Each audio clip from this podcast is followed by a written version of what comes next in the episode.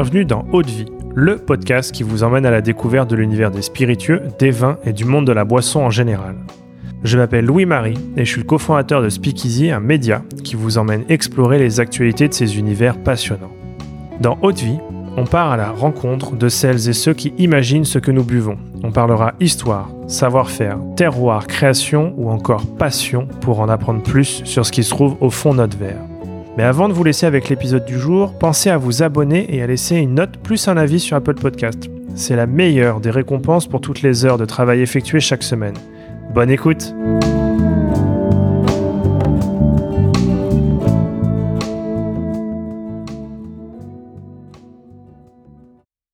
Bonjour à tous et bienvenue dans ce nouvel épisode de l'hiver. Dans ce format, on part en voyage avec notre invité pour vous faire découvrir une sélection de spiritueux qui vous accompagneront tout au long de cette période, que ce soit au coin du feu ou sur les pistes de ski. Et aujourd'hui, j'ai le grand plaisir d'être en compagnie de Manon Failly, responsable communication des marques à la Maison du Whisky.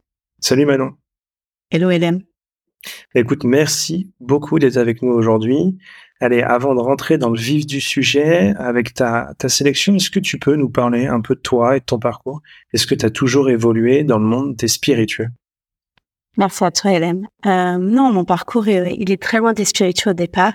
J'ai grandi dans une famille de vignerons et euh, en Champagne, et si tu veux, ça m'a vraiment éduqué sur euh, le respect des saisons, le goût. Et, euh, et du coup, ça c'est, euh, enfin, c'est quelque chose qui est, qui est, vraiment moi, ça fait partie de mon ADN. Et euh, j'ai commencé à travailler il y a fort longtemps maintenant auprès d'un grand chef, auprès d'Alain Ducasse. Euh, pendant quatre ans et demi, si tu veux, j'étais, j'étais une de ses attachées de presse. Puis ensuite, j'ai travaillé dans les vins de Bordeaux au sein du groupe Château-Briand, qui a aussi Château de la Mission Briand, le Clarence, la cave du château. Donc là, c'était plutôt les grands vins après la haute gastronomie. Ensuite, je suis allée côté hospitalité avec euh, Domaine des Crières et Philippe Mead, avec les caves de Taïwan, le Taïwan à l'époque d'Antoine Petrus, etc., etc. Et puis, seulement enfin, j'ai atterri à la maison du whisky.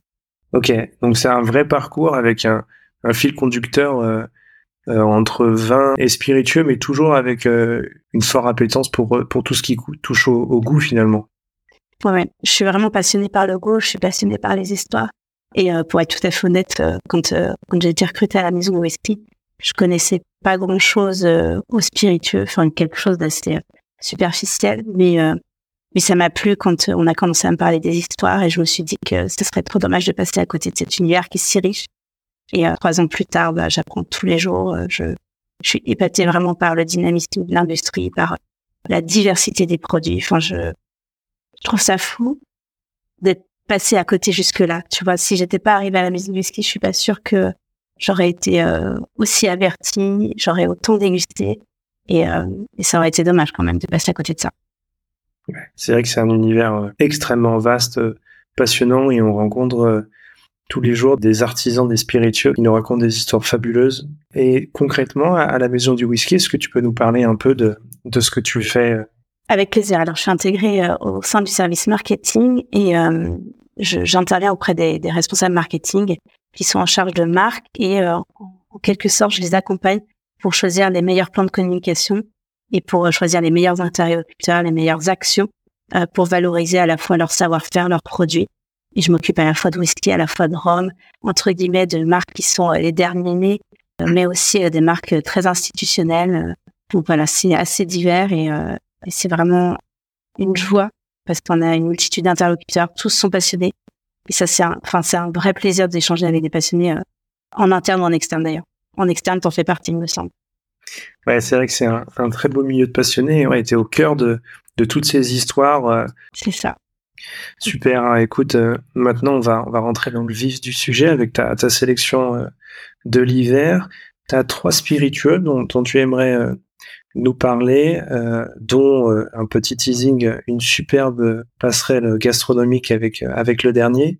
Le premier, c'est Waterford, c'est bien ça? Exactement. Waterford, quand je suis arrivée à la maison du whisky, on m'en a parlé très rapidement parce que il avait été lancé quelques mois plus tôt. et j'ai tout de suite été touchée par la démarche évidemment vigneronne. Donc pour pour mémoire, j'ai grandi dans l'univers du vin et en fait Marc Régnier dans l'univers du whisky il a lancé Waterford avec pour philosophie entre guillemets l'application de ce qu'on fait en termes de terroir dans les vignes françaises au whisky et au whisky irlandais. c'est quelque chose qui n'existait pas aujourd'hui. Quand on en parle, on a l'impression que c'est naturel. quand il a commencé et quand il a lancé Waterford en 2020, c'était vraiment un ovni. Euh, je pense qu'il y a beaucoup de personnes qui l'ont pris pour un fou. Et aujourd'hui, moi, j'adore, euh, j'adore sa démarche. En fait, il a commencé en disant que c'était, il a planté certaines oranges dans certaines parcelles pour révéler un terroir. Et à partir de, de cette orge, cette parcelle, ce terroir, il a fait des whiskies. Puis il a assemblé ces whiskies pour en faire des très grands whiskies. Et j'aime, euh, j'aime cette démarche, j'aime la profondeur de la gamme, j'aime le fait que il ait mis vraiment, ouais, cette démarche vigneronne au cœur, au cœur du sujet du whisky. Disons que pour moi qui n'étais pas dans le milieu et qui a, entre guillemets, commencé à travailler avec ça, bah, c'est un, un vocabulaire, c'est une philosophie qui m'ont tout de suite euh, parlé et convaincu. Ouais, c'est vrai que c'est un très très beau projet mené par Marc Régnier, qu'on a d'ailleurs eu la chance d'interviewer sur ce podcast, un épisode vraiment passionnant sur toute cette démarche. Il y a une référence en particulier euh, avec laquelle euh, envie de, de passer cet hiver euh, je dirais que c'est la référence Argo. Honnêtement, chez Waterford, j'aime tout euh, parce que j'aime avant tout et cette histoire, cette démarche. Mais Argo, euh, elle a été lancée euh, en, tout début d'année, en tout début d'année 2023. Et en fait, elle a été lancée en se disant que c'était un petit peu l'équivalent d'un second vin de Grand Château. C'est un peu le petit frère des grands whisky de Waterford. Et en ça, si tu veux, elle est, plus facile à déguster parce qu'elle est, est moins forte. Les arômes sont plus frais, plus vifs, plus épicés. Et euh, évidemment, il y a un tout petit arôme de, de tourbe vraiment très léger. C'est pas une marque de fabrique chez Waterford, mais, mais ça lui donne quelque chose de, de punchy. moi, j'adore euh, j'adore Argo. Et euh, ce qui est ce qui est chouette aussi avec Waterford, c'est que pour chaque cuvée, on a accès à des photos, on a accès à des sons, on a accès à, des références sur les fermiers, comment ils ont travaillé, quels origines ils ont, à quel moment euh, on l'a distillé, comment son, comment il a été vieilli, quels sont les fûts choisis. Enfin, vraiment, c'est une immensité d'informations. Et ça aussi, ça me touche. Et ça, c'est pour Argo et pour évidemment toutes les autres, euh, toutes les autres références de Waterford. Ouais, c'est vrai qu'il y a un code sur euh, sur chaque flacon qu'on peut rentrer sur Internet et on a accès euh, ouais, à une mine d'informations. Je me souviens la première fois que j'avais rentré un, de ces codes, j'avais été mais scotché. on avait des photos, on en pouvait aussi lancer la bande son du champ sur lequel on était. Et, c'est vrai que c'est une super marque avec des produits magnifiques. Et Argo, c'est euh, la porte d'entrée euh, parfaite euh, dans cet univers. On retrouve ça, j'imagine, à la, maison du whisky. On retrouve ça à la maison du whisky sur whisky.fr, mais également chez tous nos, tous cavistes qui sont des partenaires ultra privilégiés. Et le prix, c'est 59,90 euros. Donc ça permet aussi, c'est, une bouteille qui te permet de découvrir Waterford. C'est ton premier, ton premier pas si tu connais pas. Ça vaut le détour, vraiment. Super. Pour ta deuxième euh, sélection, cette fois-ci, on part euh, à l'autre bout du monde, euh, on va au Japon et on va parler jean, c'est ça? Exactement. J'ai choisi de parler de Nika Whisky, donc l'entreprise très connue. je ne sais pas si on peut revenir un peu sur l'histoire parce que encore une fois, c'est une histoire qui me touche. c'est donc Masataka Taketsuro qui est le fondateur de Nika Whisky et son histoire en fait, elle est toute particulière parce qu'il est né dans une famille de de saké. Et euh, il a, il s'est pris passion pour le whisky. Et euh, en 1919, il, est, parti. Non, en 1918, je me trompe. En 1918, euh, il est parti en Écosse et il a étudié auprès des plus grands, auprès des plus grandes distilleries pour, avec seul but, pour envie, de, de faire un whisky au Japon, de faire un whisky japonais. Et ça a été vraiment le, le projet de sa vie. Aujourd'hui, aujourd'hui il est décédé, mais on, on, le surnomme encore le père du, du whisky japonais. Et, et c'est, c'est une vraie réussite. Enfin, moi, je trouve que finalement, ça fait aussi, enfin, c'est aussi ça de pouvoir déguster, c'était aussi de raconter des histoires avec des bouteilles. Donc, Nika, aujourd'hui, est très connu pour, euh, pour ses, ses whiskies, pour ses deux distilleries. En 2024, ce sera les 90 ans de la, de la maison. Donc, euh, évidemment, euh, c'est, c'est, une année magique. Mais ce que j'aime aussi chez Nika, c'est le gin. Nika Coffee Gin, qui est euh, complètement, je dirais, plutôt confidentiel, qui est resté confidentiel, alors que pour moi, c'est un très, très, très bon gin. C'est vrai que c'est euh, un superbe produit et qui, je trouve, euh, donne accès et aussi ça, ça donne un certain nombre de clés pour, euh, pour comprendre le, vrai savoir-faire qu'il y a derrière les produits élaborés par Nika Whisky. on comprend aussi, je trouve, toute la, la maîtrise et, l'élégance de ce que les Japonais savent faire. C'est un est, qui est, très maîtrisé, qui est, qui très élégant et qui gagne effectivement à être connu et reconnu. Oui, Nika, c'est vrai qu'ils ont bah, appris du coup auprès des plus grands à l'époque, auprès des distilleries écossaises, et ils ont entre guillemets appliqué le savoir écossais tout en s'appropriant euh, bah, le, le, terroir, le climat, euh, les ressources japonaises. Et euh, le, le gin, c'est un peu le miroir de ça, parce que si tu veux, dans, dans Nika Coffee Gin, euh, évidemment, enfin, il est élaboré à la fois à partir de distillats de maïs et d'orge maltais, donc ça, c'est une première chose. Il est distillé dans des coffee donc coffee qui ont été importés d'Écosse au début des années 60, donc ça donne un, un, un distillat qui est très complexe, euh, très délicat. On a évidemment ces baies de Genève emblématiques, mais à ça, on a ajouté euh, des agrumes japonais, on retrouve du yuzu, du kabuzo, du poivre sancho. Et en fait, c'est là, je trouve que c'est un miroir extraordinaire de, de ce qu'a ce fait Mazataka Taketore et ce qu'il fait encore aujourd'hui. On a pris le meilleur partout et on en rend des produits extraordinaires. Exactement. Et toi, le, ce gin de Silica, cet hiver, tu le dégustes euh, comment? En gin tonic, euh, sur d'autres cocktails Comment tu as envie de le déguster? Je vais être très très classique, mais pas. Enfin, en tout cas, moi, c'est comme ça que je le déguste. Euh, donc, euh, un citron vert et euh, un tonic. J'ai découvert il y a pas, il y a, y a un petit moins d'un an le, le tonic Isop, donc qui est bio, qui est français. Et je, enfin, évidemment, ça sera avec celui-là. Superbe. Et là, en termes de, de prix et, euh, et, disponibilité Disponibilité, pour le coup, on le trouve, euh, on trouve pas mal pour le coup. On l'a trouvé dans certains euh, grands magasins, pour, grands magasins, supermarchés, pardon, type Monoprix. Bon, on le trouve aussi à la maison du whisky sur whisky.fr, mais on peut le trouver un peu plus largement. On le trouve aussi chez les cavistes. Et en termes de prix, c'est 44,90 euros. Donc, c'est pas donné, mais ça vaut le détour. Ça vaut le détour parce que c'est, enfin, c'est une bouteille qui, pour moi, est emblématique du Japon. Je, si on devait faire des sélections sur la France en jean, on va sur Citadel, sur le Japon, on va sur Nika Coffee Gin, sur euh, l'Écosse, on va sur Isle of Harris. Enfin, je trouve que c'est important d'avoir euh, entre guillemets ces thématiques et euh, évidemment euh, Gin pour le, Japon, c'est un incontournable. Ouais, c'est ça, c'est un incontournable et c'est clairement une valeur sûre, euh, un voyage garanti pour pour le Japon et, et un très très beau gin, c'est sûr. Mm-hmm très citronné. Hein. Faut, faut aimer l'agrume entre guillemets. C'est vrai que si on n'est pas fan d'agrumes, bah, on va peut-être pas sur ce gin là. Et pour cette troisième proposition que tu as pour nous, euh, on change encore une fois de, géographie, on change encore une fois de catégorie de spiritueux. Et là, tu, veux nous, emmener euh, en Jamaïque, c'est ça? Exactement, je vais vous emmener euh, au sein de la distillerie Hamden, j'ai une petite anecdote sur Hamden. Euh, quand j'ai passé des entretiens à la maison de whisky, tout de suite on m'a parlé de cette distillerie. Il y y a des distilleries comme ça qui sortent. On m'a parlé de Hamden. Je disais mais qu'est-ce que c'est que ce Hamden Tout le monde m'en parle, etc. Je suis allée en boutique, un comité, on m'a fait l'histoire d'Hamden. C'était incroyable. Je me suis dit quand même c'est incroyable. Et euh, quelques semaines plus tard, je suis arrivée à la maison de. On m'a fait goûter Hamden.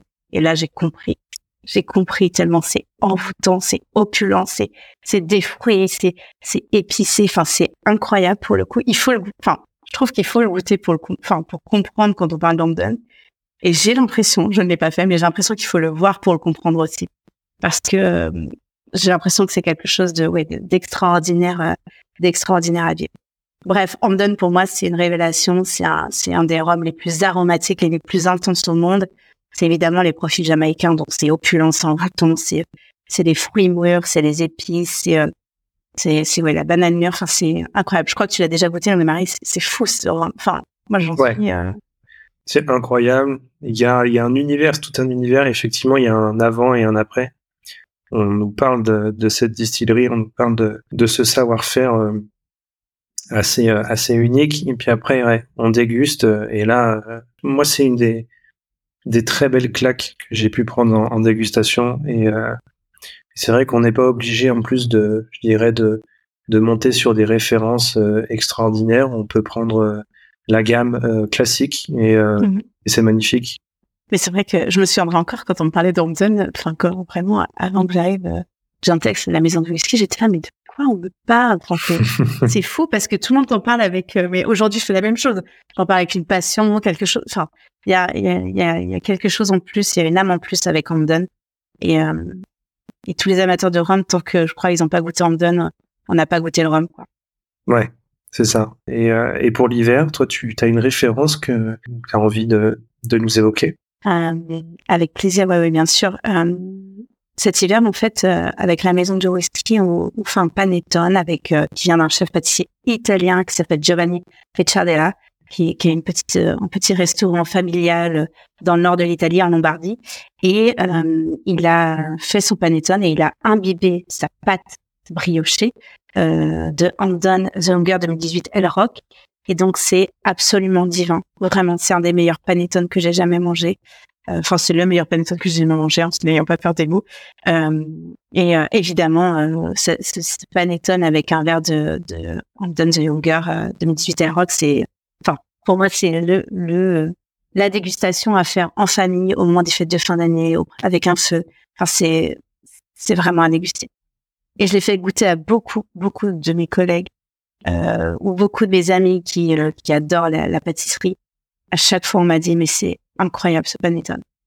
Mais t'as toutes les notes fruitées, t'as les vrais insectes, t'as les fruits confits. Enfin, c'est, c'est vraiment, euh, enfin, tu peux pas t'arrêter. Hein. Le panettone, faut, faut pas penser le refermer. C'est-à-dire que tu l'ouvres, tu le manges, et puis après, il faut en racheter un autre. Enfin, c'est vraiment.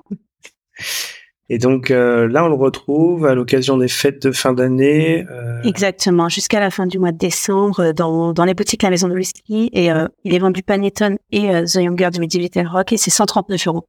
Donc c'est vraiment, enfin, c'est vraiment un dessert incroyable. Ça vaut le détour. Oui, non, ça c'est sûr. Ça vaut le détour et j'imagine que c'est une édition limitée. Exactement, c'est une édition limitée pour les fêtes de fin d'année. L'année dernière, on avait déjà fait un avec une autre de nos références, mais euh, c'est juste pour les, fins les fêtes de fin d'année. Je pense que peut-être il pourra rester euh, entre Noël et jour de l'an, mais même en disant ça, je, je crois que c'est pas sûr. Euh, il y en a plusieurs, euh, plusieurs qui se sont cassés les dents l'année dernière, n'ayant pas leur panettone. Ok, bah super. Bah, ça fait, ouais, ça donne envie. Trois très beaux univers le whisky, le gin, le rhum. trois moments de dégustation aussi différents, de très belles idées de, de cadeaux pour, pour les fêtes de fin d'année. Bah, écoute, un, grand merci. Maintenant, on va pouvoir euh, faire de belles euh, découvertes euh, et nous régaler avec ce Pantone. Merci pour tout. Merci à toi. Et puis pour les auditeurs d'Haute Vie, bah, je vous dis à la semaine prochaine pour un nouvel épisode.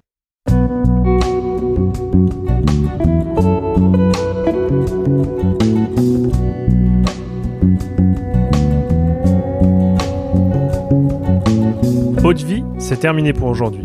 Enfin presque. Si vous avez aimé cet épisode, pensez à noter Haute Vie 5 étoiles sur Apple Podcast avec un petit commentaire pour nous encourager. C'est ce qui nous aide à gagner en visibilité et nous encourage à produire toujours plus d'épisodes. Enfin, si vous souhaitez en apprendre plus sur l'univers des vins, des spiritueux et du monde de la boisson en général, rejoignez-nous sur Speakeasy, le lien est dans la description. Merci encore et à la semaine prochaine.